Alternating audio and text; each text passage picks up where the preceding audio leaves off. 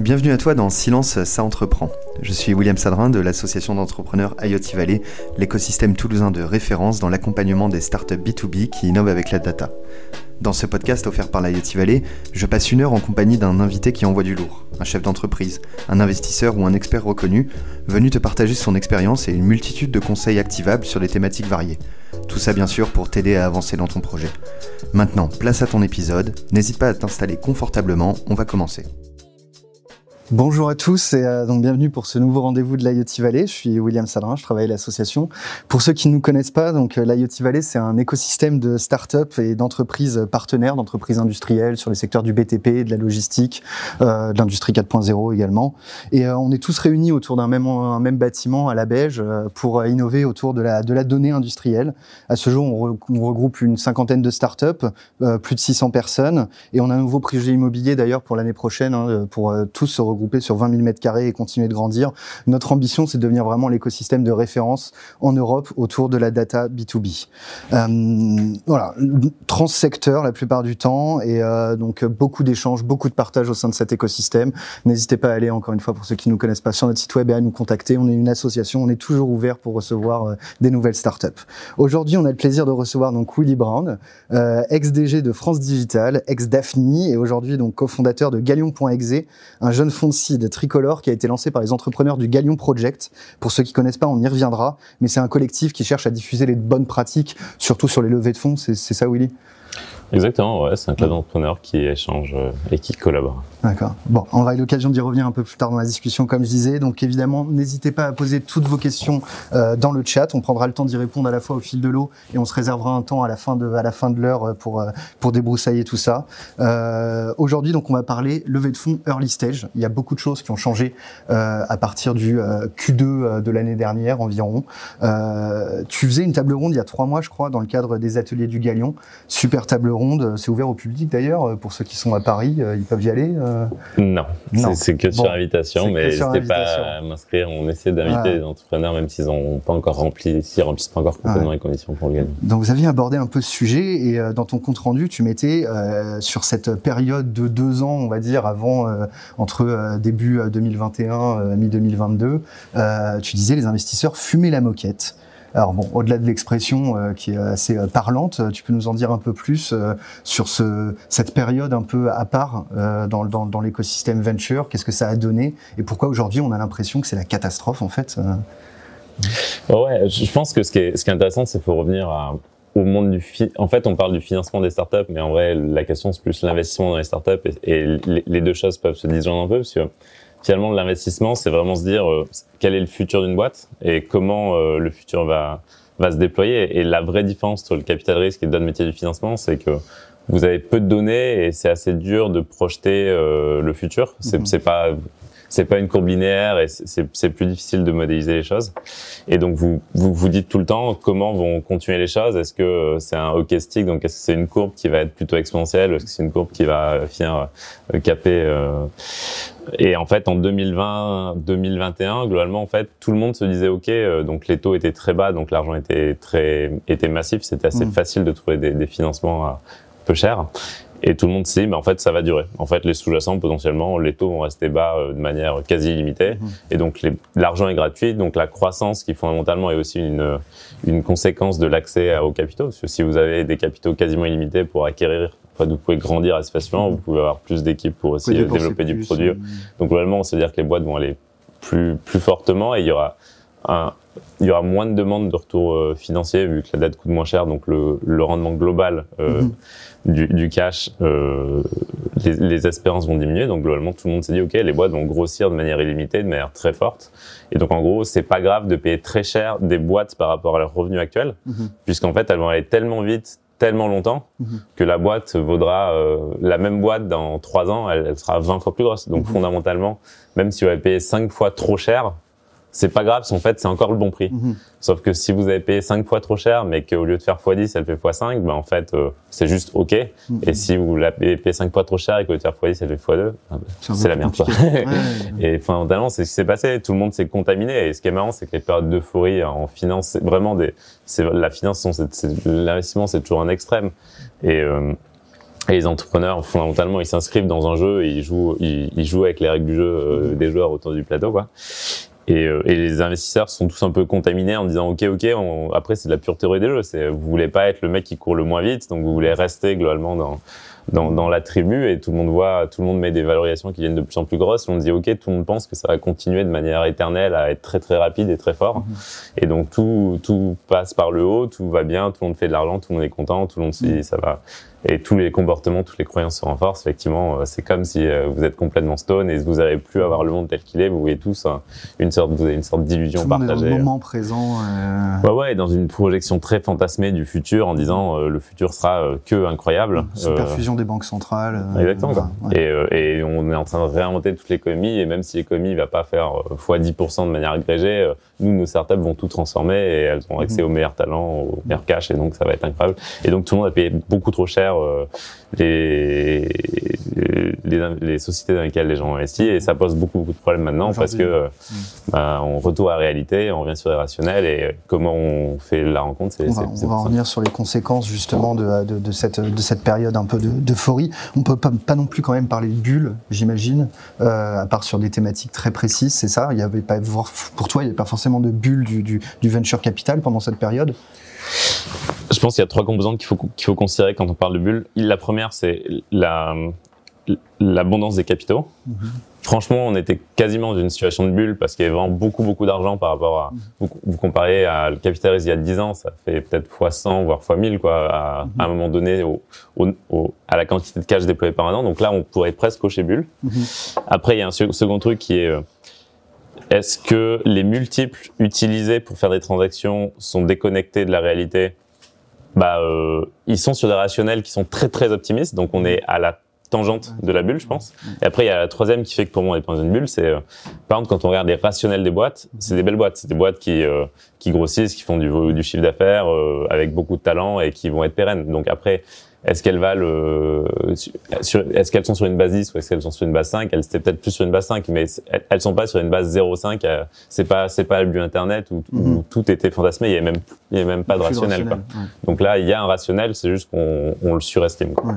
Pour, pour, parler du marché français en particulier et bien comprendre cette période euh, il y avait donc énormément de, de dry powder d'argent à investir euh, et toujours en fait pas tant d'élus ou en tout cas de, de, de boîtes euh, potentiellement séduisantes pour ces investisseurs ça participe aussi j'imagine, euh, à la, croissance euh, des, valorisations et, de ces projections-là. Tout le monde se bat peut-être un peu pour les 5-6 dossiers euh, sexy de la place sur, sur une année, c'est ça?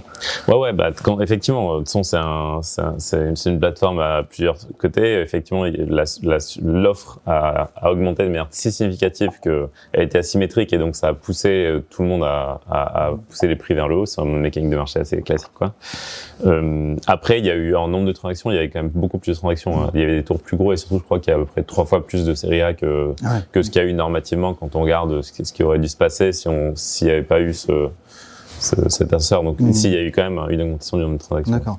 Et donc au final, qu'est-ce qui a déclenché euh, cette euh, correction, ou en tout cas ce retour un peu plus à des fondamentaux, à des rationnels, euh, les valos côtés qui chutent, j'imagine, en particulier, qui déclenche ça?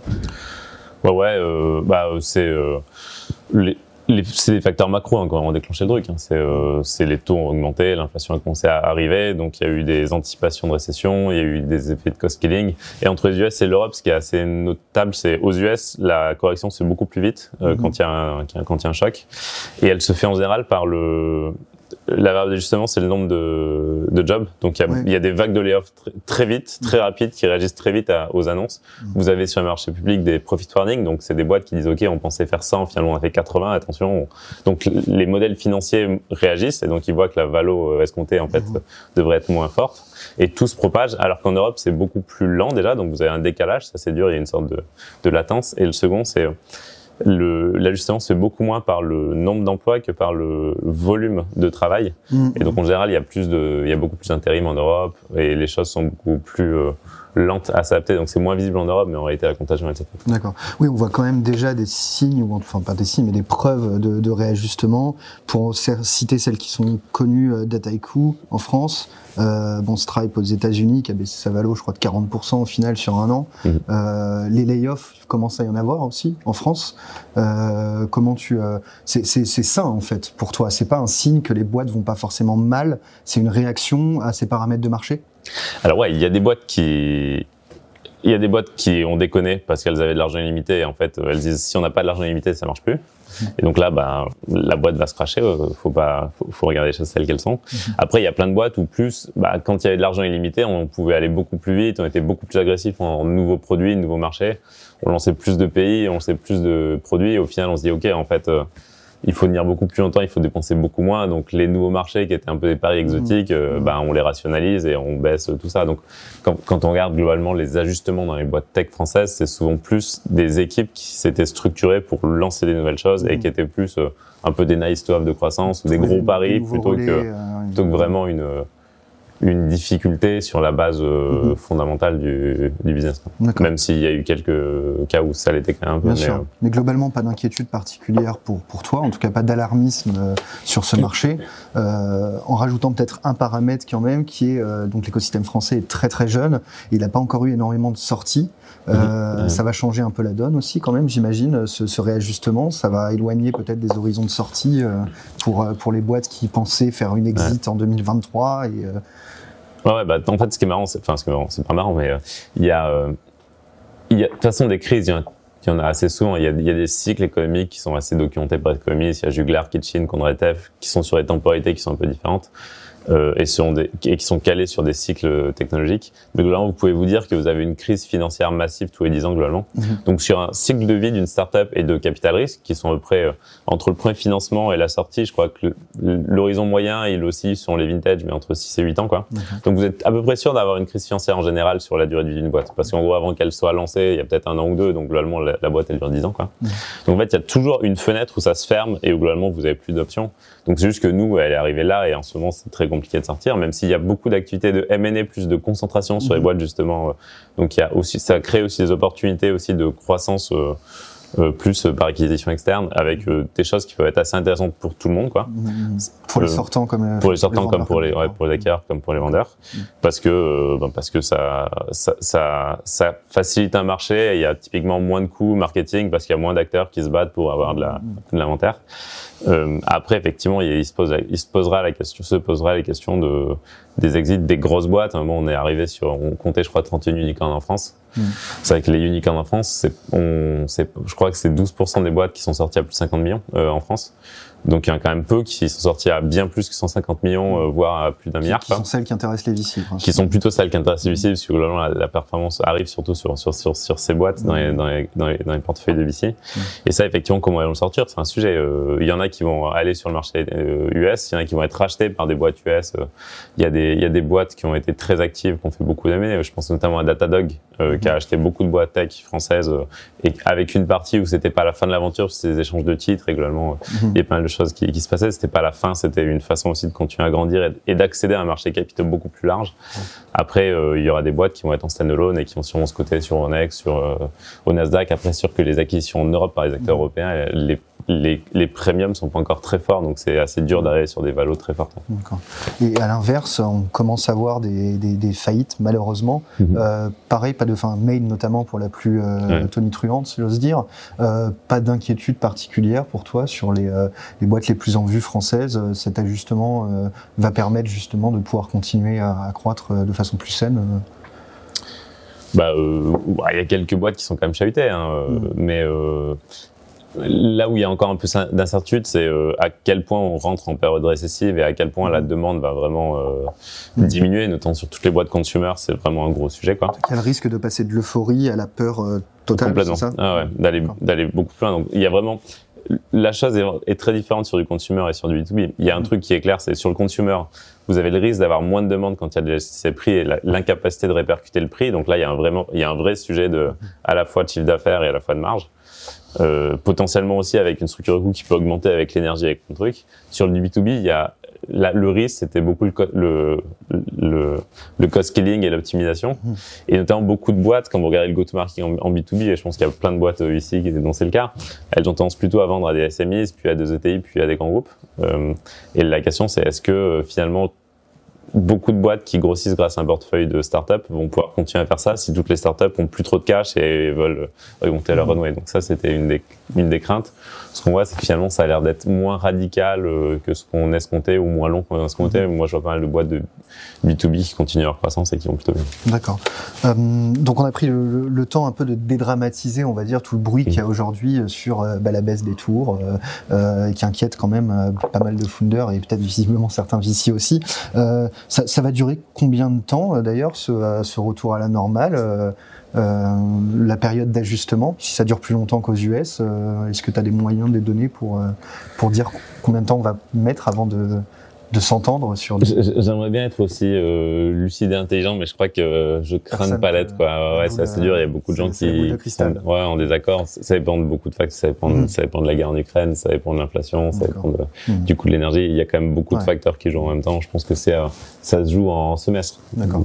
Bon, on va rentrer dans le vif du sujet donc maintenant. Et euh, donc ce qui est ce qui est, ce qui est impressionnant, c'est que ça crée quand même une situation de marché où visiblement toutes les boîtes qui ont déjà levé donc ont bah, plus de complications de par leur historique capital et par contre, ça crée une opportunité dingue pour notre sujet d'aujourd'hui, c'est l'early stage. Mhm. C'est ça. Ah et donc vous, euh, pour parler un peu du, de Galion.exe, euh, c'était la thèse, euh, vous l'avez lancée je crois il y a deux ans, vous avez commencé à travailler dessus, c'est ça euh, C'est quoi les différenciations Est-ce que tu peux nous parler un peu de ce véhicule? Comment vous l'avez construit pour répondre aussi à cette, bah, cette opportunité de marché à l'époque? Ouais, c'est une opportunité de marché qui était très nette, euh, qu'il est encore. Hein. Je pense que le gros sujet, c'est euh, en fait, vous regardez la chaîne de financement, elle est interconnectée avec des gens qui sont euh, plus ou moins spécialisés à la mm-hmm. fois sur des sur des spécialités, à la fois sur des sur des tours et des maturités de société globalement, souvent, la, la, dichotomie, elle faisait early stage et late stage. Nous, ce qu'on sait, c'est qu'en réalité, en early stage, c'est assez différent de faire de la série A et du seed. Mhm. Parce que du seed, finalement, vous avez très peu de choses, vous avez quasiment pas de produits, vous avez une, une, team une équipe émergente. Et donc, vous avez, c'est pas pareil de, vous avez pas de problème market fit. Donc, vous faites vraiment des actes de foi quand vous faites du mhm. seed. Et vous devez vraiment aider des gens qui doivent encore tout construire avec peu de moyens. Et donc, c'est vraiment vous avez, ils ont plein d'incendies à gérer, quoi. Et donc, mmh. créer un modèle de financement et d'accompagnement, c'est à la fois, en termes de décision et d'instruction, savoir faire des règles de foi très forts, et à la fois, se dire comment on aide ces gens, est-ce comment, quelles sont les bassines d'eau pour les aider d'intervenir un peu plus que sur des, des late stage, quoi. Ouais, et, et, du late stage sera d'autres types d'accompagnement avec des, mmh. avec plus de, de spécialistes qui émergent dans la boîte, et, et vous, vous pouvez peut-être plus aider sur, sur, sur des, choses de structuration, de, de rationalisation, d'organisation, mais c'est pas exactement les mêmes choses. Et donc nous, on s'est dit, bah en fait, là-dessus, il y a vraiment une chose. Et ce qu'on voyait globalement, ce qu'on voyait émerger, c'est euh, c'est il y a de plus en plus de, de fondateurs qui disent en fait, moi je me dis en, en amorçage, je préfère des business angels parce qu'en mhm. fait ils sont plus proches des opérations, ils vont moins me demander du reporting un peu un peu déconnecté de la réalité. Et on s'est c'est assez séduisant de se dire qu'on peut financer des boîtes avec des anciens entrepreneurs. Mm. Euh, mais on s'est dit, mais le problème, c'est qu'il c'est dur à faire parce que si vous levez 2-3 euh, millions et que les gens peuvent mettre entre 10, 50 k ou voire 100 k, mais c'est plus rare, bah, fondamentalement, vous devez quand même euh, mm. regrouper beaucoup de gens, quoi. Mm. Et on s'est dit, est-ce qu'on peut pas inventer un modèle vraiment entre les deux En disant, on fait un fonds vraiment d'amorçage qui peuvent mettre des tickets entre 1 et 2,5 millions. Mais vous avez tout l'avantage d'avoir un gros syndicat de business angel qui rentre comme si vous aviez pris euh, euh, 50 personnes dans votre cap table en direct. Et donc, nous, on a vraiment créé le Galion, euh, Galion.exe, donc le fonds d'investissement mmh. euh, lié au réseau The Gain Project. Dans cette optique, en disant, on est un fonds, on a une équipe d'investissement à plein temps, on fait des instructions, on va vite, on fait des intros avec des entrepreneurs. Et après, une fois qu'on vous finance, on vous accompagne pour vous aider dans les différentes problématiques opérationnelles des 12 du premier mois. Et en plus, on vous met un entrepreneur euh, que vous avez choisi mhm. euh, à votre board. Donc c'est pas toi au board. Donc c'est pas moi au board, tout à fait. Ah, donc c'est donc vous leveragez en fait, vous avez je crois 400 entrepreneurs dans le Galion Project, mhm. hein, donc des gens qui ont levé mini 3 millions d'euros, et vous les leveragez une fois que l'investissement est fait, euh, c'est eux qui prennent la main opérationnellement. En fait, vous avez 400 potentiels operating partners. c'est exactement ça. C'est génial. D'accord. Et c'est un bon différenciant pour gagner les deals, ça, j'imagine euh Ouais, bah, je pense qu'il y a deux choses qui sont mm. bien. C'est euh, bah, déjà, les gens sentent qu'on est intéressé par le produit, on est intéressé par le métier. Mm-hmm. Ensuite, on fait beaucoup d'intros avec des entrepreneurs. Donc, c'est aussi, nous, ce qu'on se dit, c'est l'idéal, c'est que ce qui nous permet de faire une instruction efficace, ça soit vraiment utile à l'entrepreneur et qu'ils disent même si on n'investit pas, j'ai gagné du temps, j'ai gagné un client, j'ai eu des insights, j'ai eu des connexions. Mm-hmm. Nous, c'est vraiment le, c'est notre métrique. On disait une, bonne instruction, c'est ça fondamentalement. Et la seconde partie, c'est effectivement euh, bah, euh, théoriquement, les personnes qui vous accompagnent sur la durée vous, aident à grandir et c'est Et donc, ouais, ça aide, ça aide, ça aide à gagner des. D'accord. Malgré le fait que quand vous aviez lancé ça, il n'y avait pas grand monde sur le site et qu'aujourd'hui, euh, de par donc toutes les conditions qu'on a expliquées un peu au début, il y a beaucoup plus de personnes et c'est un peu plus compétitif pour vous. C'est ça, je comprends bien. C'est vraiment le, le les tours aujourd'hui, c'est des tours de seed. Ouais, effectivement. En fait, le site, c'est moins corrigé que les autres tours. Et il y a beaucoup de gens qui se sont dit, ben, vu qu'on a payé cher en seed, on n'a pas envie de faire de la série A parce que les prix sont élevés et on n'a pas envie de dire bah tiens euh, ta boîte vaut 10 alors que l'entrepreneur veut qu'elle vaille 25 quoi. Mhm. Et donc euh, beaucoup de gens sont plus sont actifs en seed et effectivement il y a plus de en seed. Après honnêtement il y a, y a aussi plein de il y a plus de talents, il y a plus de boîtes. Hein. Aujourd'hui il y a vraiment des très bons projets qu'on voit passer euh, où chaque semaine il y a deux trois projets on se dit c'est vraiment des très bonnes boîtes. Quoi. Mhm. Et donc donc il y a plus de monde, mais il y a plus de projets. Et, euh, en plus, euh, on est quand même sur des sur des étapes de marché euh, qui sont assez collaboratives. Il y a beaucoup d'incertitudes et on n'est pas trop non plus de rentrer à deux si on doit rentrer à deux dans une boîte. Oui. Donc on n'est pas très inquiet. Après, c'est vrai qu'on était on aurait été très seul. Là, on est plus, mais c'est pas forcément un problème. D'accord. Donc, euh, qu'est-ce qu'un vicicide regarde maintenant en particulier euh, Pendant un moment, donc euh, ces trois dernières années à peu près, il y a des pas forcément les solo founders, les repeat entrepreneurs, ils pouvaient lever sur un deck. vous avez full confiance. Il y avait à peine de due diligence. qu'est-ce qui a changé un peu pour vous là aujourd'hui sur ce, cette appréciation des deals qui arrivent chez vous?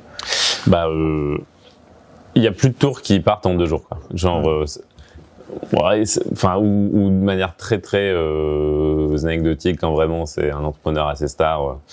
Mais globalement, maintenant, les gens font plus, on refait le travail sérieusement en, en, essayant vraiment de comprendre ce que font les gens, en essayant de comprendre l'opportunité de marché. Mhm. Et en faisant vraiment des calls, donc euh, on peut globalement les tours de site peuvent aller vite, hein. ils peuvent mhm. se faire en quelques semaines, mais ils se font en quelques semaines, en quelques jours. Ça, mhm. c'est vraiment un changement qui a été... Il y a un moment où vraiment c'était euh, c'était une, une commande. Ouais, en 2021, il y avait un truc pas très sain où tout le monde avait peur que l'autre shoot et tout le monde shootait mhm. un peu à l'aveugle et tout le monde faisait un peu la compète sur le prix. On arrivait sur un truc assez déraisonnable. Mhm. D'accord. Vous regardez donc euh, en partie, il y, a beaucoup de bruit en ce moment euh, partout, LinkedIn, etc. autour du runway, euh, le, cash burn, l'argent qu'on crame tous les mois, euh, avec le principal message qui s'en dégage. J'ai l'impression, c'est il faut l'augmenter. Donc euh, pendant un moment, c'était plutôt 12 mois. Là, on arrive sur 18, voire euh, plus. Est-ce que tu peux un peu expliquer euh, ce que c'est, comment on le calcule et comment on euh, s'émancipe un peu d'un chiffre absolu qui n'est pas forcément adapté à sa boîte.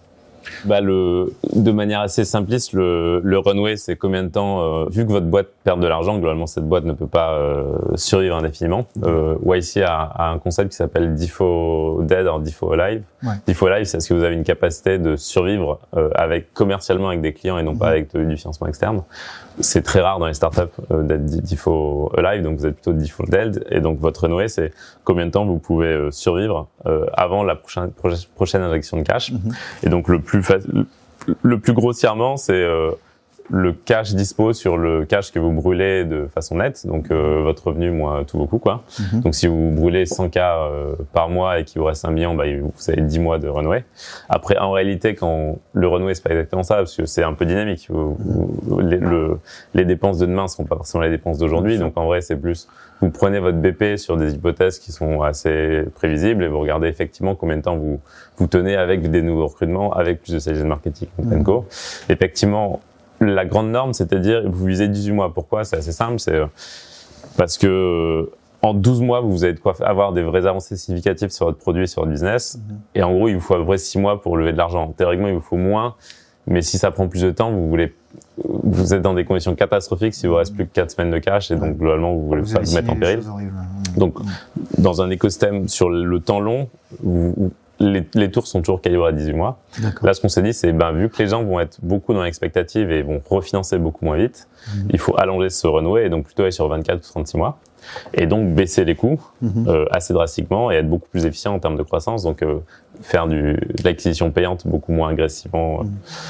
euh parlant. Et Après, c'est sûr que ça dépend beaucoup des business. C'est ça, c'était ça un peu ma question. Comment on le, le, calcule pour pas s'arrêter à ce 18 mois? Les, les, boîtes sont quand même différentes. Euh, je crois que c'est Pierre D'Entremont qui avait fait un petit post LinkedIn là-dessus dernièrement. Il, il expliquait en ça, on considère chaque euro brûlé augmente l'ARR de 0,5, ça va. 0,75, c'est très bien. 1 euro, c'est génial.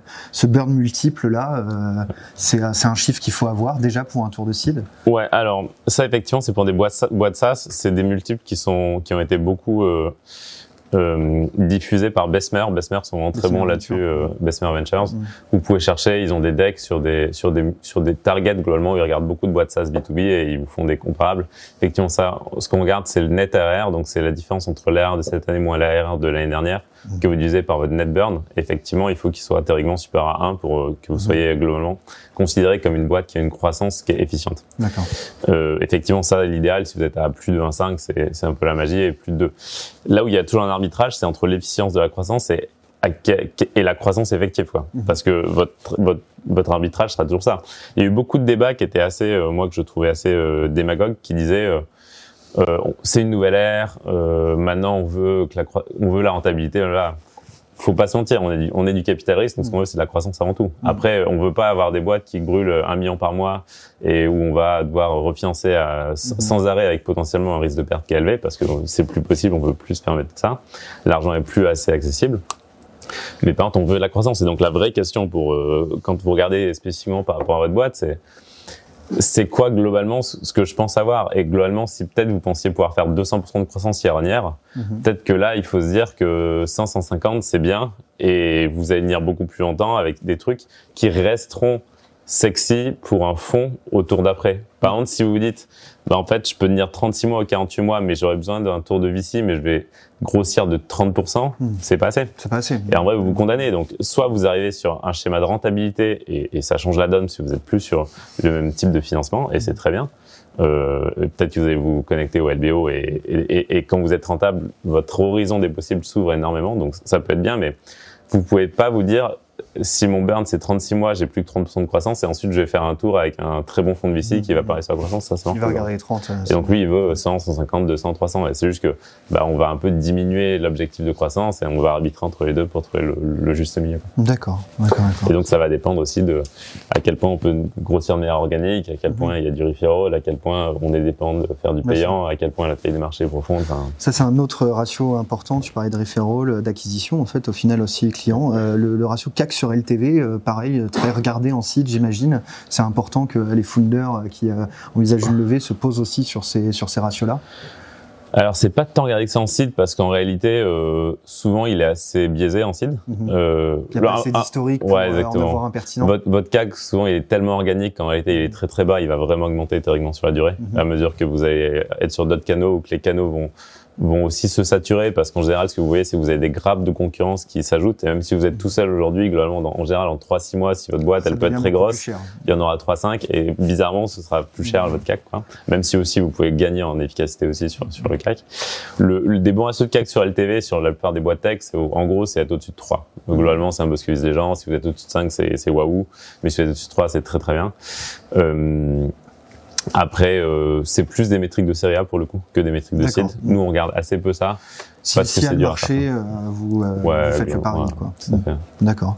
Autre ratio, enfin, règle qui revient souvent, rule of 40 pour les SaaS. pareil, tu, tu, peux expliquer. Il y a pas mal de questions dans notre écosystème et d'autres entrepreneurs. Ouais, ça c'est pareil. C'est des métriques. Un peu plus late stage. Ouais, c'est plus late stage. C'est plus de la série B+.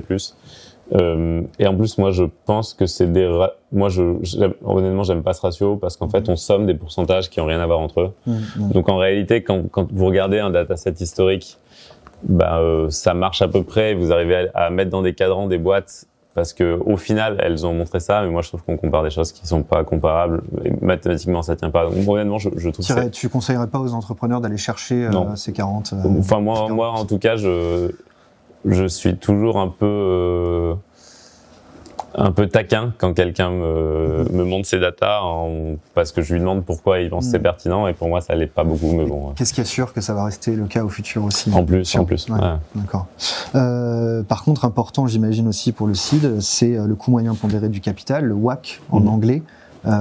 tu peux nous en dire un peu plus, pareil, pour que les entrepreneurs comprennent et essayent de, de, de, voir comment ils peuvent travailler leur, leur, leur business pour optimiser Donc le, le WAC, c'est vraiment un indicateur assez clé quand vous faites de la finance corporate, hein, que, quel que soit le stage de la boîte, c'est mhm. vraiment un indicateur très fort sur l'efficience euh, euh d'une boîte. Donc c'est euh, c'est le, le, la proportion de dette et le prix de la dette et la proportion du, de l'equity et le coût de l'equity. Mhm. Sur des boîtes cotées, c'est assez facile à calculer parce que vous pouvez prendre des bêtas et donc vous, vous savez à peu près euh, estimer le coût de l'equity. Le coût de l'equity en non coté, c'est plus compliqué parce qu'en réalité, c'est les perfs que que doivent rendre les fonds d'equity. Donc, en tout cas, le WAC, opérationnellement pour un fondateur, ce qui est important, c'est de dire à quel point j'arrive à m'endetter et qu'est-ce que me coûte la dette.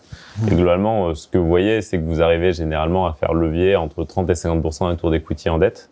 Et donc, ça vous rend, ça rend globalement euh, le, le, return on, on, capital, donc le return on equity précisément, euh, beaucoup plus intéressant parce que si vous avez, si vous doubler l'equity en dette, fondamentalement, vous avez besoin de deux fois moins d'equity. Donc, chaque euro d'equity investi un euro de VC sera deux fois plus rentable. Devient 2 euros. Euh, tu disais 50%, c'est quelque chose qui m'étonne un peu, parce que quand on regarde surtout sur les, les premiers tours, les seeds, les pré-seeds, euh, j'ai l'impression qu'il y a souvent des boîtes qui arrivent plutôt à 100%, ou en tout cas dans les, euh, dans les promesses d'effet de levier, oui, c'est plus du 100%. Oui, alors en fait, moi, c'était sur la somme totale, vous pouvez avoir entre 30 et 50% de la somme totale qui ah sont de la dette, et donc effectivement, c'est 100% de leverage de l'equity c'est ça.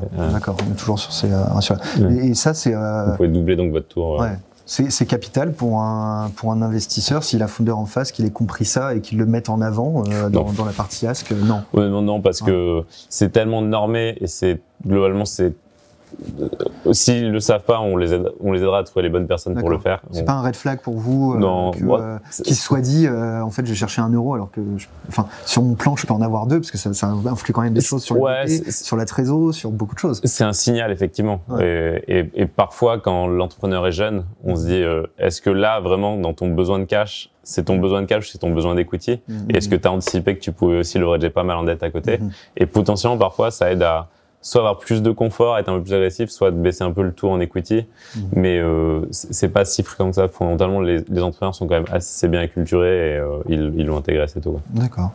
Euh, donc c'est quoi alors les, les métriques en peut-être nombre de clients, revenus récurrents, si on parle de SaaS, qui, qui nous disent là c'est peut-être le moment où les VC vont me parler quoi? Bon alors, on va déjà distinguer deux trucs très forts. C'est vous êtes un serial funder ou vous êtes un primo funder. vous êtes un, un, entrepreneur expérimenté. Vous avez déjà vendu une boîte. Globalement, euh, le premier jour, c'est le bon moment pour parler à un VC. Vous pouvez vous mmh. financer pré-product avec juste euh, une vision et un deck. Quoi. Euh, ensuite, vous avez un peu le cas intermédiaire qui est vous êtes des anciens opérateurs. Vous avez déjà bossé dans une scale-up avec euh, mmh. ou dans une startup avec quelqu'un d'autre vous pouvez le faire assez tôt. C'est un peu moins évident que si vous avez déjà vendu une boîte, mhm. mais euh, ça se fait assez tôt avec très peu de choses. Sans preuve de traction. Avec un peu de traction idéalement, avec un MVP, avec un peu de traction, mais euh, on demandera un, on demandera beaucoup moins que si vous n'êtes pas déjà acculturé mhm. à à la célérité et aux conditions de mmh. création d'entrepreneuriat tech, quoi. Mmh. Et après, vous êtes plus en dehors de l'écosystème, si vous avez fini, vous, vous, venez de finir vos études, vous avez une connaissance industrielle, mais vous n'avez pas forcément dirigé une startup. Mmh. Et là, globalement, il y a toujours un, un risque d'exécution, et notamment sur la conception du produit et la vitesse de, de déploiement qui fera qu'on demandera des métriques. En, en site, nous, ce qu'on se dit, c'est on aime bien avoir euh, une dizaine de clients en B2B quoi. Et, euh, et quelques milliers d'users au moins juste pour commencer à pour en B2B pour pouvoir commencer à avoir des feedbacks euh, pour comprendre un peu les choses. Et euh, ça, en vrai ça peut être entre 5 et 10 à partir de 5 vous avez quand même déjà des, choses qui sont intéressantes. Et des et côté côté B2C il y a vraiment un sujet de c'est pas du tout une motivation qui est intéressante c'est en l'usage. Et c'est à quel point les gens euh, vont utiliser, vont utiliser souvent, vont utiliser longtemps, et ça, c'est ça, c'est choses qu'on regarde euh, pas mal. D'accord, d'accord, d'accord. Euh, donc, au, final, tu, tu as bien rappelé quelque chose, c'est que malgré tout ce qu'on dit, malgré euh, tout le bruit qu'il y a autour de la, de la rentabilité, euh, vous privilégierez, en tout cas la plupart des VC à ce stade privilégient toujours la croissance. Il y a beaucoup d'entrepreneurs qui se posent, qui se posaient, on va dire, un peu plus la question avant, est-ce que euh, j'essaye d'optimiser mon EBITDA ou j'essaye d'optimiser ma croissance? Aujourd'hui, ce qu'on cherche, si je comprends bien, c'est un équilibre en tout cas. Euh, est-ce que tu as des conseils en particulier euh, pour, euh, pour essayer de trouver cet équilibre pour les entrepreneurs? Ouais, bah, encore. encore une fois, ce qui est toujours dur, c'est que c'est très situationnel. Quoi. Ça dépend beaucoup d'un ensemble de, de contraintes euh, et, et, et, du marché dans lequel vous êtes et de votre accès à des capitaux. En vrai, si vous êtes une boîte sur un très très gros marché avec des équipes très salesy, avec un track record, globalement l'accès aux capitaux est plus facile que si vous êtes des primo-entrepreneurs sur un marché un peu petit. Euh. Donc ça, ça va beaucoup dépendre. L'arbitrage fondamental, c'est ce qu'on se disait tout à l'heure, globalement, c'est entre la probabilité de réussir à arriver sur des, sur des jalons explicites, avoir un certain niveau de croissance, et à quel point vous pouvez tenir longtemps. Mm-hmm. Être rentable, c'est un peu le Graal, mais c'est quasiment impossible sur des boîtes tech où en généralement il y a quand même beaucoup d'incertitudes et il y a beaucoup de produits à construire en amont.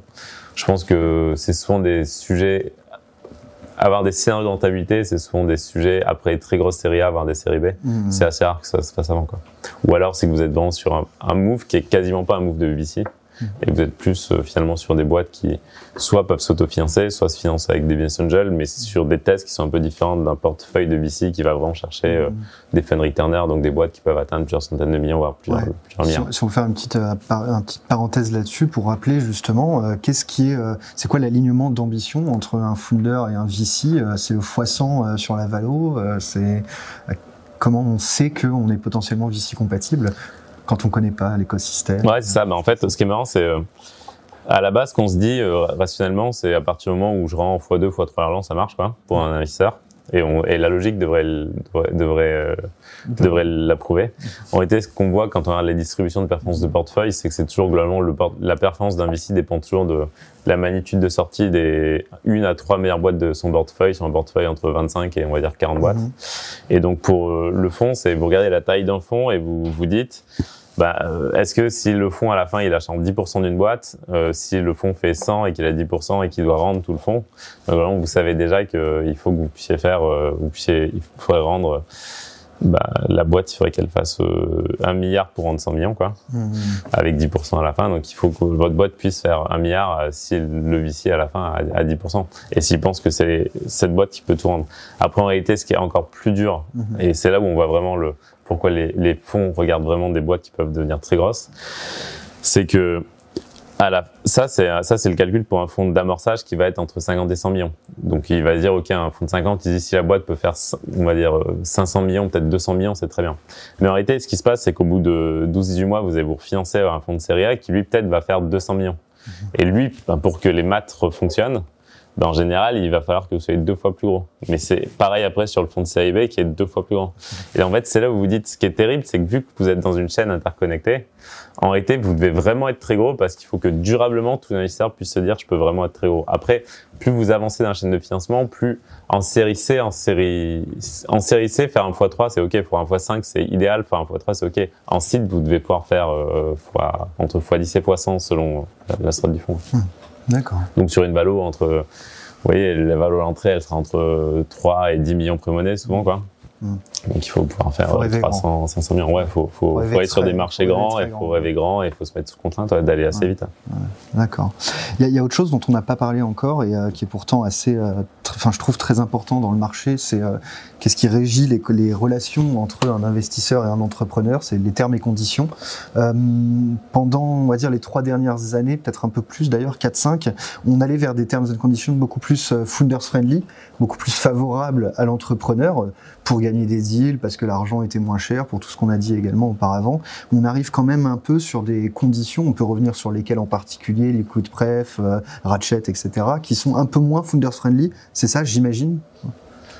Bah Ouais, bah, il y a deux choses qui vont driver les conditions fondamentalement. Il y a, y a les valeurs et les croyances des gens. Euh, typiquement, euh, si vous êtes un fonds acculturé à de la tech, globalement, vous devez vous dire, la boîte, elle va quand même beaucoup dépendre de la volonté, résilience et des incentives des fondateurs et de ses salariés. Donc vous dites, OK, si je prends 99% de la boîte, le fondateur, il va pas bosser durablement pour aller créer une licorne juste pour vous enrichir vous. Donc déjà, il y a, il y a ces croyances. Il y a des fonds qui vont dire, moi je pense qu'il faut vraiment aligner les intérêts et je pense qu'une boîte, c'est une boîte qui est drivée par un fondateur. Donc ça, c'est déjà un premier filtre. Le second filtre qui est ensuite, quand vous rentrez dans le, chez les, chez les gens sérieux, on va dire, chez les professionnels qui connaissent euh, les règles du jeu, euh, le vrai sujet, c'est la situation et donc la compétition qui vont driver euh, tout ça. Si vous avez beaucoup d'offres, ben, globalement, vous aurez les meilleures conditions et vous pouvez fixer vos règles en tant que fondateur. Mhm. Mhm. S'il y a peu de moins de conditions, et que tout le monde sait que globalement il y aura moins de batailles et moins de capacité à chez les fonds à faire beaucoup de concessions sur le prix et sur tous les termes, bah, globalement les conditions seront meilleures. C'est sûr que globalement on est arrivé sur des conditions où les fondateurs faisaient à peu près ce qu'ils voulaient en termes de montant, en termes de valo et en termes de gouvernance. Parce que finalement, les deux choses qui vont se qui vont se négocier sont la gouvernance politique et la répartition de la valeur économique. Ouais. À la sortie. À la sortie, ouais, ça fait. Donc ça va être euh, l'ordre de versement de, de, la vente avec les, les, mmh. les, liquidations préférentielles, les conditions de lever si quelqu'un mmh. part de la boîte, ça va être la, la composition du board. Mais euh, toutes les semaines, notamment aux US, il y a des boîtes euh, qui ont levé euh, beaucoup d'argent, qui se vendent avec une belle perf et où le founder il touche rien faut le rappeler souvent, j'imagine. Il y a peut-être même d'ailleurs, ça arrive encore peut-être souvent en France aussi. Hein, ce, ce ouais, ouais, c'est bah, ça, ça qui est dur. C'est euh, vous pouvez avoir une boîte qui se vend 100 millions et un founder il peut toucher très peu parce qu'à la fin il avait soit peu du capital, mmh. soit aussi il y a ces mécaniques, ce qu'on appelle du un waterfall quand, quand de qui est payé en premier et donc en général les liquides prêts font que les fonds se remboursent d'abord parce qu'on considère que elles commencent à toucher l'argent que à partir du moment où elles ont au moins remboursé le capital qu'elles ont mmh. investi. Sauf que parfois, vous avez des liquidations préférentielles qui sont pas à x1, mais à x2 ou à x3.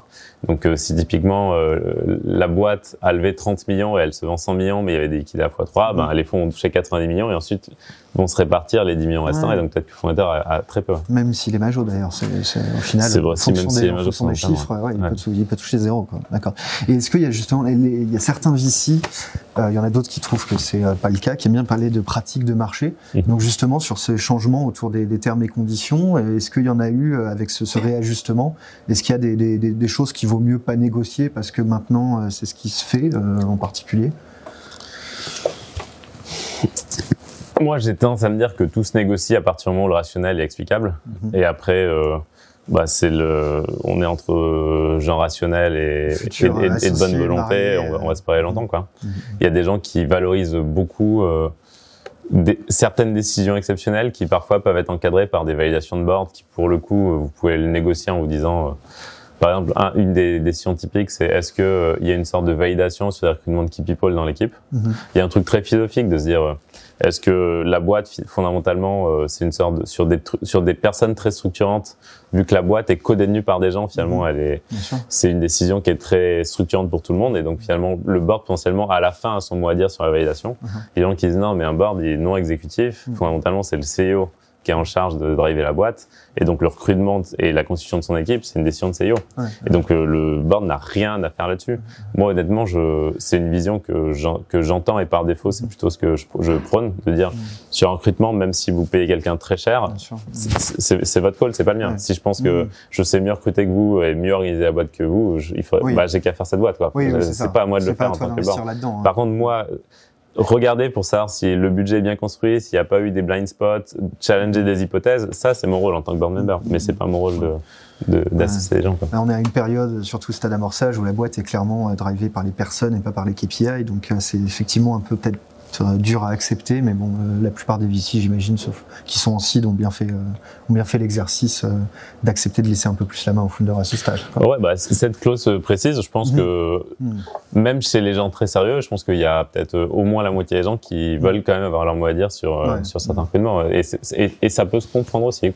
D'accord. Mais on va dire ça, c'est une des clauses qui est souvent discutée. Après, il y a toujours des, des clauses sur le lever, mais en fait, la clause de lever, c'est souvent une décision de co-founder presque plus qu'une décision d'investisseur.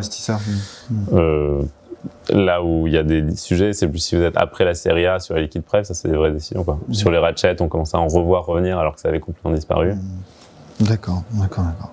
Euh, on a une question dans le live, on va essayer d'y répondre parce qu'on est dans le sujet. Est-ce que la, valorisation de potentiel de marché aujourd'hui pour une startup seed lui est défavorable compte, compte tenu de la crise et de l'inflation? Ou bien peut-on mettre en avant un impact positif à moyen terme, impact direct ou indirect, et au contraire maximiser l'investissement comme réponse à cette crise?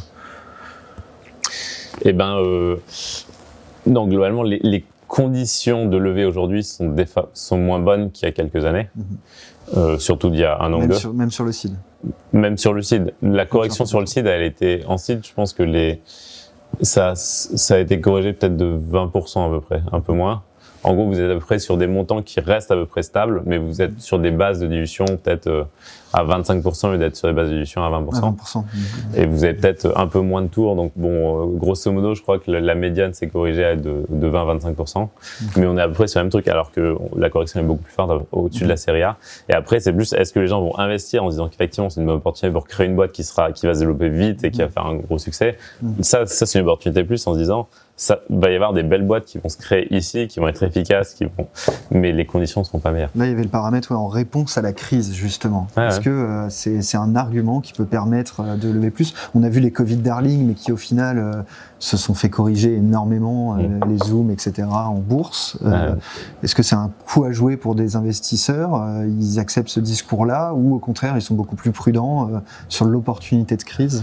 Bah, nous, ce qu'on anticipe, c'est euh, c'est que les fonds, l'argent est plus dur à lever pour des investisseurs, donc il y aura théoriquement Toujours penser un, peu moins d'argent, Mhm. Euh, même si aujourd'hui il y a quand même beaucoup de pourressages qui sont dans les fonds. Mhm. Et par contre, on- ce qu'on anticipe, c'est que le, les boîtes seront plus efficientes en croissance, donc le return du capital sera supérieur à ce qu'il était Mhm. en 2020-2021.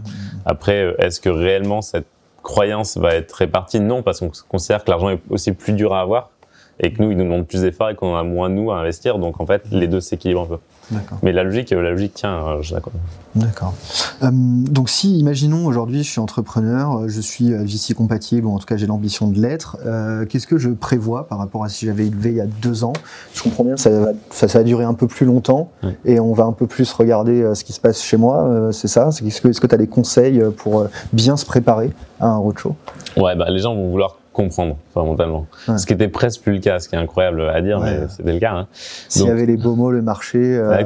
Tu me parles de, de santé, de biotech, de, de t'y vas quoi. Si le track semblait bon, le truc semblait chaud, euh, il y avait des belles histoires euh, ailleurs et la belle histoire aujourd'hui, globalement, les gens pouvaient faire des chèques un peu Mhm. comme ça. Aujourd'hui, maintenant, les gens veulent, vont vouloir vraiment comprendre. Donc, la- le vrai conseil, c'est se dire effectivement, ça va du- durer plus longtemps que ce que ça a été. Donc, ça va durer en mois, ça va pas durer en ou en- ça va durer en semaine au mieux, en mois euh, possiblement, et en tout cas pas en jour. Mhm.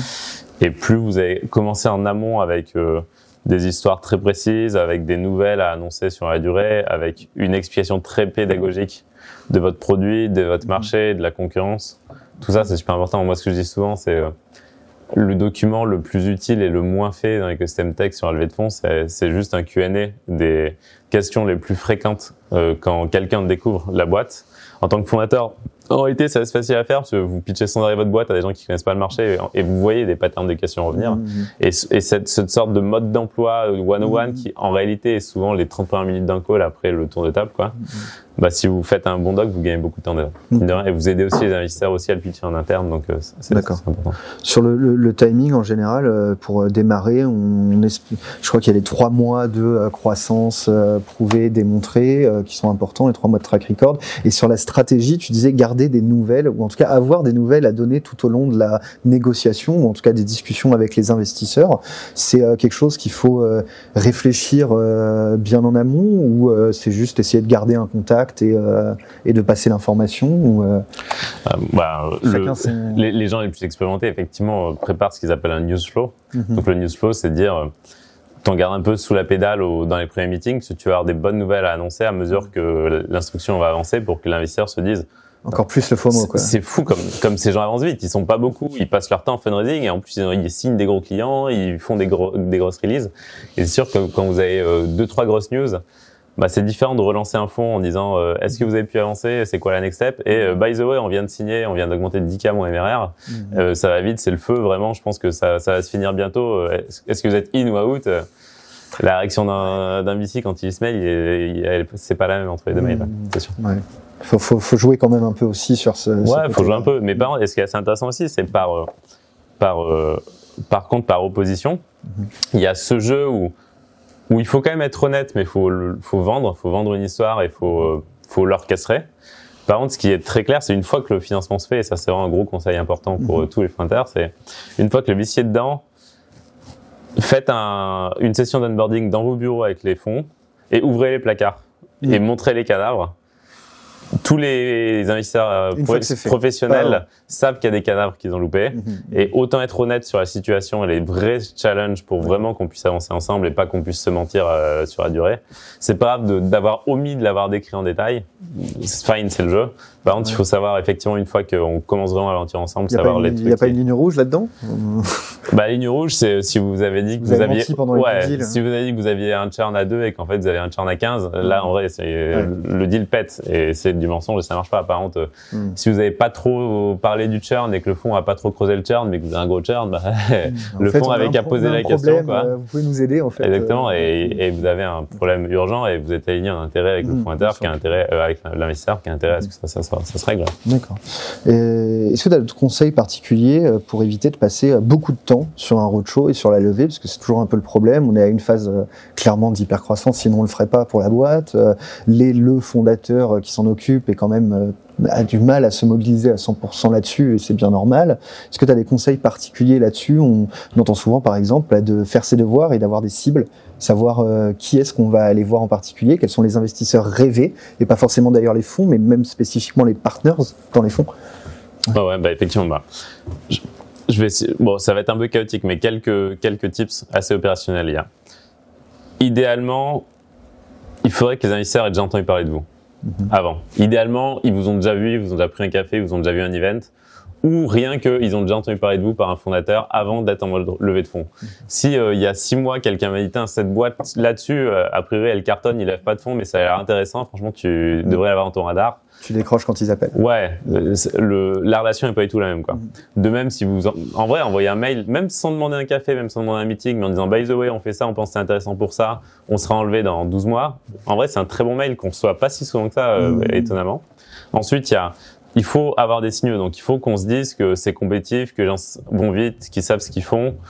Et on veut aussi, il faut comprendre que le VC, c'est un truc où il y a vraiment beaucoup, beaucoup de bruit, on essaie de trouver les signaux, et donc tout le monde est très sensible aux, aux signaux faibles et tout le monde est très attentif à est-ce que ces personnes sont connectées à des entrepreneurs talentueux, est-ce qu'ils ont l'air de connaître euh, les acteurs et leur marché. Mhm, mhm. Et donc typiquement quand vous avez des bons BA dans notre cap table ou quand vous avez des, des entrepreneurs qui sont assez proches et, et qui ont la confiance d'investisseurs Mhm. qui parlent de vous en bien, c'est des choses qui accélèrent les choses, ça c'est sûr. D'accord. Sur le, le- le moment de déclencher, euh, il y a des choses un peu qui, qui, qui doivent, qu'on- qu'en tant qu'entrepreneur, on doit faire attention. J'imagine mon concurrent américain qui lève, euh, c'est le bon moment peut-être aussi pour me dire, euh, là, je vais, je vais, je vais essayer de démarrer mon roadshow? Euh, bah, c'est toujours- c'est c'est c'est un- c'est une vraie question hein, sur Ouais. le parce qu'en général le concurrent US qu'il lève en général il lève dix fois plus Bien quoi. sûr. Ah bah oui. Et donc c'est toujours un sujet de vous savez que vous aurez plein de discussions sur mais est-ce qu'ils vont pas aller plus vite est-ce que machin. Mhm. Si vous avez vraiment des effets de réseau euh, locaux euh, il y a beaucoup de ça a du sens quoi. Mhm, mhm. Je pense que le déclencheur plus fort, c'est si vous avez un concurrent local qui, qui lève. Mhm. Parce que là, pour le coup, en vous savez que si un fonds a comité sur une boîte, il pourra plus faire, il pourra plus comiter sur la Ouais. vôtre. Et qu'il y en a qui ont loupé le deal et qui ont peut-être la, qui ont la frustration Exactement. et qui se disent, euh, putain, il est où le next euh, là-dedans? Et, euh, Ça, c'est sûrement un bon truc. Après, c'est Mhm. dur à maîtriser parce que vous n'avez pas forcément l'info. Honnêtement, je pense qu'en vrai, on lève quand on est prêt à lever, quoi. Je Mhm. pense qu'il faut pas, il faut pas se dire, on le fait pour AVC, on le fait parce qu'on est prêt, on a une équipe qui est prête, on a un produit qui est prêt, on, on a une conviction très forte et on, a Mhm. besoin de cash. Enfin, je pense qu'il faut, On lève quand on a besoin, on lève quand on n'en a pas besoin, justement? On lève quand ça fait sens, idéalement quand on n'a pas besoin. Ouais. Exactement. Ouais, c'est toujours un peu compliqué de, de, de savoir euh, pour les entrepreneurs entre euh, l'opportunité euh, de pouvoir réinvestir. euh, c'est une grande question, mais j'imagine que c'est à chacun de la répondre aussi. Bah, ce qui est marrant, c'est qu'en plus maintenant les conseils sont tellement euh, euh, bien euh, distribués. Globalement, la connaissance moyenne des entrepreneurs est quand même assez forte pour lever des fonds, quoi. Mhm. Donc, ce qui est presque assez, marrant, c'est que parfois il y a une sorte de jeu assez euh, convenu Mhm. dans les levées de fonds où typiquement euh, les gens vous disent euh, ça va durer deux semaines, euh, j'ai plein de discussions, j'en ai pas besoin, c'est pour accélérer parce que là ça va être incroyable. Mhm. Et c'est presque des phrases qui sont tellement génériques que nous on, on l'écoute presque même plus. bingo, On se dit juste, bon, bah, ok, il connaît le jeu, bon, il dit ce qu'il est obligé de dire, nous, on fait semblant de découvrir le truc, on dit, ok, et, et on attend que ça passe, mais euh, en même temps, euh, c'est normal de le faire. Moi, je suis entrepreneur, je le ferai aussi parce que c'est le jeu, quoi. Mais euh, ça, c'est sûr qu'après, il faut faire attention à pas être trop générique, trop mécanique en disant, Mhm. voilà comment les, les fonds qui sont tous un peu des moutons de panurge vont réfléchir, voilà ce qu'il faut dire parce que. euh, on est une startup tech cool, euh, Silicon, Silicon Valley, et à force de dire les mêmes choses, on ça beaucoup aussi c'est quoi. Être trop comme tout le monde, on devient comme personne. Ah, ouais, oui je pense que la personnalité des fondateurs est importante et parfois, mhm. parfois faut pas trop euh, arriver sur des sur les best, les best practices il faut être attention à ça faut mhm. faire euh, faut être attentif. On a une autre question dans le chat euh, alors un peu plus loin que le site c'est pour préparer une série A est-ce que la bascule vers un modèle de rentabilité est vendeur pour un VC j'imagine que derrière la question c'est plutôt à quel moment on montre le clear path to profitability quoi ça dépend beaucoup des fonds. Euh, il y a des fonds qui aiment bien ça. Moi, honnêtement, je suis pas très sensible à ça. Moi, j'ai cette croyance que généralement, si vous pouvez être rentable très vite, c'est que vous ferez pas une très grosse boîte parce que ça veut dire que il y a une composante de service ou il y a un truc qui, qui fait que vous allez très vite taper dans, dans le plafond de croissance. Donc moi, je suis pas hyper sensible à ça. Après, si vous pouvez me montrer que le marché est très gros, que vous faites 300% de croissance et que vous êtes rentable, ouais, bah oui, c'est bien, hein, mais euh, c'est rare. Et euh, si c'est votre cas, vous aurez pas pas trop de mal à vous financer. Mais euh, moi, je, je je suis pas trop sensible à ça. Toi, ça te suffit de montrer une gestion saine Ouais, ouais, exactement. En vrai, je, sais plus, je connais plus les data, mais je crois qu'il y avait 70% des boîtes euh, côté au Nasdaq qui n'étaient pas profitables. Faut, faut, faut se rappeler ça, quoi. Compte, Et euh, en vrai, qu'une boîte tech soit pas rentable avant longtemps, c'est normal et c'est mhm. pas un problème, quoi. Après, là, il y a moins de cash, donc les gens sont un peu en stress et se disent ok c'est quand même cool quand les boîtes sont rentables mais c'est qu'ils ont peur pour encore une fois la suite. En vrai ça la situation macroéconomique euh, tous ces événements que personne ne maîtrise. Mais après c'est des décisions de fondateurs et c'est mhm. des catégories de boîtes. En tout cas dans le dans le game classique VC orthodoxe sur faire des grosses boîtes qui scale qui deviennent internationales la rentabilité, c'est n'est pas un sujet de, de court moyen terme. D'accord. Il nous reste encore un tout petit peu de temps. Je vous invite à poser vos questions si vous en avez. Euh, en attendant, moi j'en ai une autre. En tout cas, c'est euh, on a la chance donc d'avoir un, un, VC euh, seed aujourd'hui. Tu as parlé de, des, profils de fondateurs, du fait qu'il faut peut-être pas essayer non plus d'être trop lisse. C'est qu'est-ce qui déclenche un coup de cœur chez toi, chez les fondateurs, en termes d'attitude, de caractère, je sais pas? Euh, c'est Là, je vais décrire un peu, genre, c'est quoi, c'est quoi votre, femme, votre femme ou votre homme idéal euh, Bah, l'idéal, c'est des gens qui sont un peu, qui sont assez stratégiques, donc qui ont, une ossature. Moi, j'aime pas les gens qui sont purs. Euh, euh, je suis lean, je pivote tout le temps, j'ai pas mhm. une vraie vision sur ce que j'ai envie de faire. Je me dis, la personne, elle va devoir bosser entre 5 et 10 ans sur un sujet. Je me dis, il faut que la, le sujet, il soit important pour, le, pour, mhm. pour lui ou elle. Donc ça, c'est un premier truc. Il y a à la fois cette dimension assez stratégique de je, je sais où j'ai envie d'aller et j'ai une bonne vision des étapes pour y aller. Être concerné. Et globalement, j'ai un diagnostic très clair, très précis, très documenté avec cette envie d'y aller. Donc ça, c'est la première composante. Et la seconde, c'est un truc qui est plus... Euh, moi, je trouve que les gens qui font des très grosses boîtes, ils ont ce truc de d'empressement, mhm. ce que les Anglais appellent à la critique. Mhm. Moi, qui auquel je suis très sensible, j'ai l'impression que si la personne me dit je il faut que ça aille plus vite, je veux aller plus vite. On... frustré. Ouais, il y a, y a ce truc. C'est pas parce que la personne va parler vite. Mm. Ça peut être aussi corrélé, mais en tout cas, il y a ce truc de tu sens que la personne mm. va vouloir vraiment euh, pousser fort, pousser vite, aller loin. Et, et, et, et qu'on limite, on devrait un peu lui dire attends, attends, attends, ralentis, te, mets pas tout le temps en mode euh, mm. c'est euh, all or nothing tout le temps quoi. Et ça, c'est un truc ouais auquel moi je suis sensible. Il y a des gens qui sont moins sensibles à ça. Après, honnêtement, il y a, il y a, il y a tout, moi, j'ai, un moment, il y a toute une théorie que je me faisais sur des Funders Industry Fit, tu vois. D'accord. Funders on dit toujours Product Market Fit. Moi, il y a Funders mm. Product. J'ai bossé 10 ans dans le BTP. Euh, je vais faire une boîte pour digitaliser le BTP. Ouais, exactement. Alors, il y a le côté euh, réseau et savoir, et après, il y a aussi le côté profil personnalité. Typiquement, euh, des gens qui font du product, du, des social app consumer. En général, c'est des gens qui sont très qui ressemblent un peu à des designers, très attentifs aux détails, avec beaucoup d'empathie, qui sont très... Euh, euh qui après il y a des gens qui adorent qui sont très data driven il y en a qui, sont, qui sont un peu moins mais en tout cas ce, genre de profil il, marche très bien là-dessus il marche peut-être un peu moins sur des sur des business très opérationnels un peu en mode requête internet très marketplace très machin. De même que bah en santé hein, souvent vous avez un peu des mecs un peu intello des PhD qui qui sont pas non forcément des mecs qui, qui renversent la table mais c'est pas forcément ce qu'on veut quoi. Donc après ça dépend beaucoup des industries. Après après, en vrai, il y a tellement de, il y a tellement de, d'exceptions, il y a tellement d'industries où on se dit, il faut que les mecs soient comme ça, soient comme ça. Et en fait, vous avez des fous et ça marche trop bien. vous avez des gens, c'est l'inverse. Vous dites, OK, il faut des, mecs qui bougent. Vous avez quelqu'un de très calme. Mais en fait, euh, euh, deux questions qui sont un peu similaires. À quel moment une boîte, donc on en a parlé un peu, mais bon, c'est histoire de revenir sur le sujet. À quel moment une boîte doit commencer à préparer une levée de fonds? Deuxième question, je veux dire, un peu similaire. Qu'est-ce qu'une boîte VC compatible en phase de seed, team, avancement, produit, concept, marché, preuve, plan de croissance commerciale On en a parlé un petit peu. Quand est-ce qu'on commence bah, en fait, déjà, ça dépend beaucoup de combien vous êtes de cofondateurs, euh, à quel point vous avez un peu de cash ou pas. Euh, il y a quand même beaucoup de contraintes externes sur la recherche de financement. Euh, ce qui est bien maintenant, c'est quand même, il y a quand même beaucoup de chemins où il y a, où vous pouvez faire des BSR assez facilement. Donc, vous mhm. pouvez commencer à à engranger un peu d'argent pour avancer sur un MVP. Oui, et le tour ouvert. Euh, ouais, exactement. Vous n'avez pas besoin de rédiger un pacte, vous allez, ça va pas vous coûter euh, une plombe chez des lawyers. Vous mmh. bossez avec euh, bol d'avocat, ils vous font ça mmh. vite. Vous trouvez des friends and family, vous levez 200-300 k, comme ça vous êtes serein au moins sur la première année ou en tout cas sur les premiers quarters. Hein. Mmh.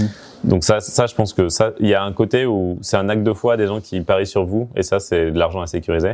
Et après, il y a quand est-ce qu'on fait un vrai tour avec des gens institutionnels, euh, des gens qui gèrent des fonds. Mhm. euh, et là, euh, c'est plus, ben, faut avoir un peu ce que je disais en B2B, il faut avoir euh, une vision de qui sont les utilisateurs mmh. euh, et avoir des gens que les gens peuvent appeler. De, preuves de traction. Des preuves de concept, des preuves de traction, des preuves que. Je crois que tu citais toi en B2B 6 clients qui sont pas les potes quand même.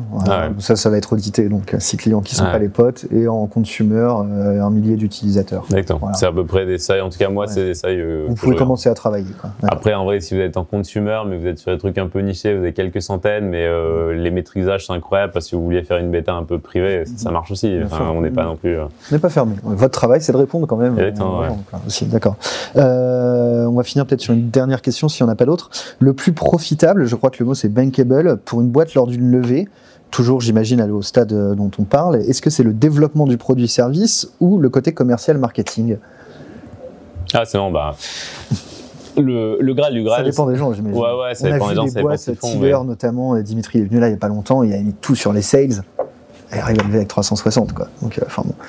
Ça dépend, j'imagine. Bah, le, le, Graal financier, c'est plutôt des product-led growth, quoi. C'est plutôt dire, OK, euh, les gens vont s'inscrire d'eux-mêmes, utiliser d'eux-mêmes euh, et, et, payer très cher là-dessus en vrai, des boîtes pures product-led growth, il n'y en a vraiment pas beaucoup. À la mhm. fin, il y a quasiment tout le temps des équipes de sales. La question après, c'est euh, la taille de panier, vos, unités économiques, parce que mhm. si vous avez une taille de panier trop bas, ben, en vrai, c'est mhm. compliqué d'avoir des équipes de sales.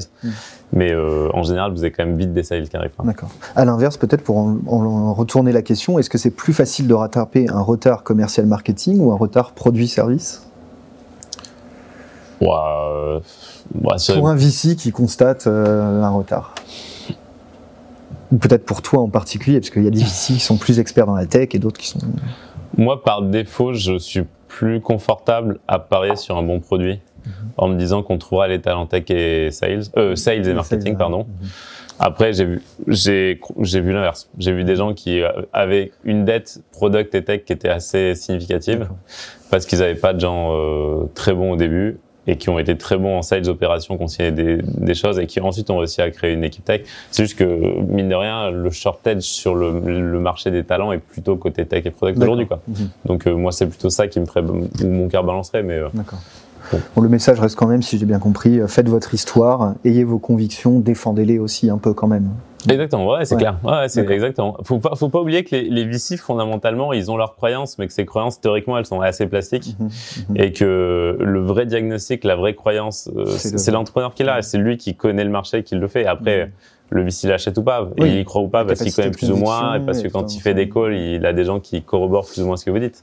Mais euh, ouais, il faut exactement, faut vendre ses convictions. D'accord. Est-ce que tu veux rester là-dessus Tu as peut-être un mot de la fin pour euh, notre auditoire, euh, des entrepreneurs qui envisagent peut-être de se lancer dans leur première levée euh, je pense que le site aujourd'hui, il faut pas oublier que c'est en vrai, c'est une bonne période. Euh, les étapes d'après, c'est une moins bonne période, mais le site, c'est une bonne période, donc continuez à vous lancer. Euh. Et le second truc, c'est quand vous regardez les, les performances historiques dans les vintage, il y a toujours des boîtes énormes qui se créent après les grosses, les grosses corrections ou dans des conditions qui sont plutôt difficiles. Donc c'est peut-être euh, cette année et l'année prochaine que les plus grands géants des prochaines décennies vont, se créer. Donc, bon, ben en tout cas, merci à tous d'avoir participé à, à ce rendez-vous de l'IoT Valley. Merci beaucoup Willy pour ton temps et, et ta venue ici euh, à Toulouse. Euh, on se retrouvera le 9 mars, euh, même heure, avec Guillaume Martin, fondateur de Pictarine, pour parler de comment insuffler une culture KPI pour maximiser la performance de, cette, de, de ces équipes. On vous met le lien d'inscription dans le chat et à très bientôt, en tout cas, on espère. Merci encore. Au revoir à tous. Au revoir tout le monde.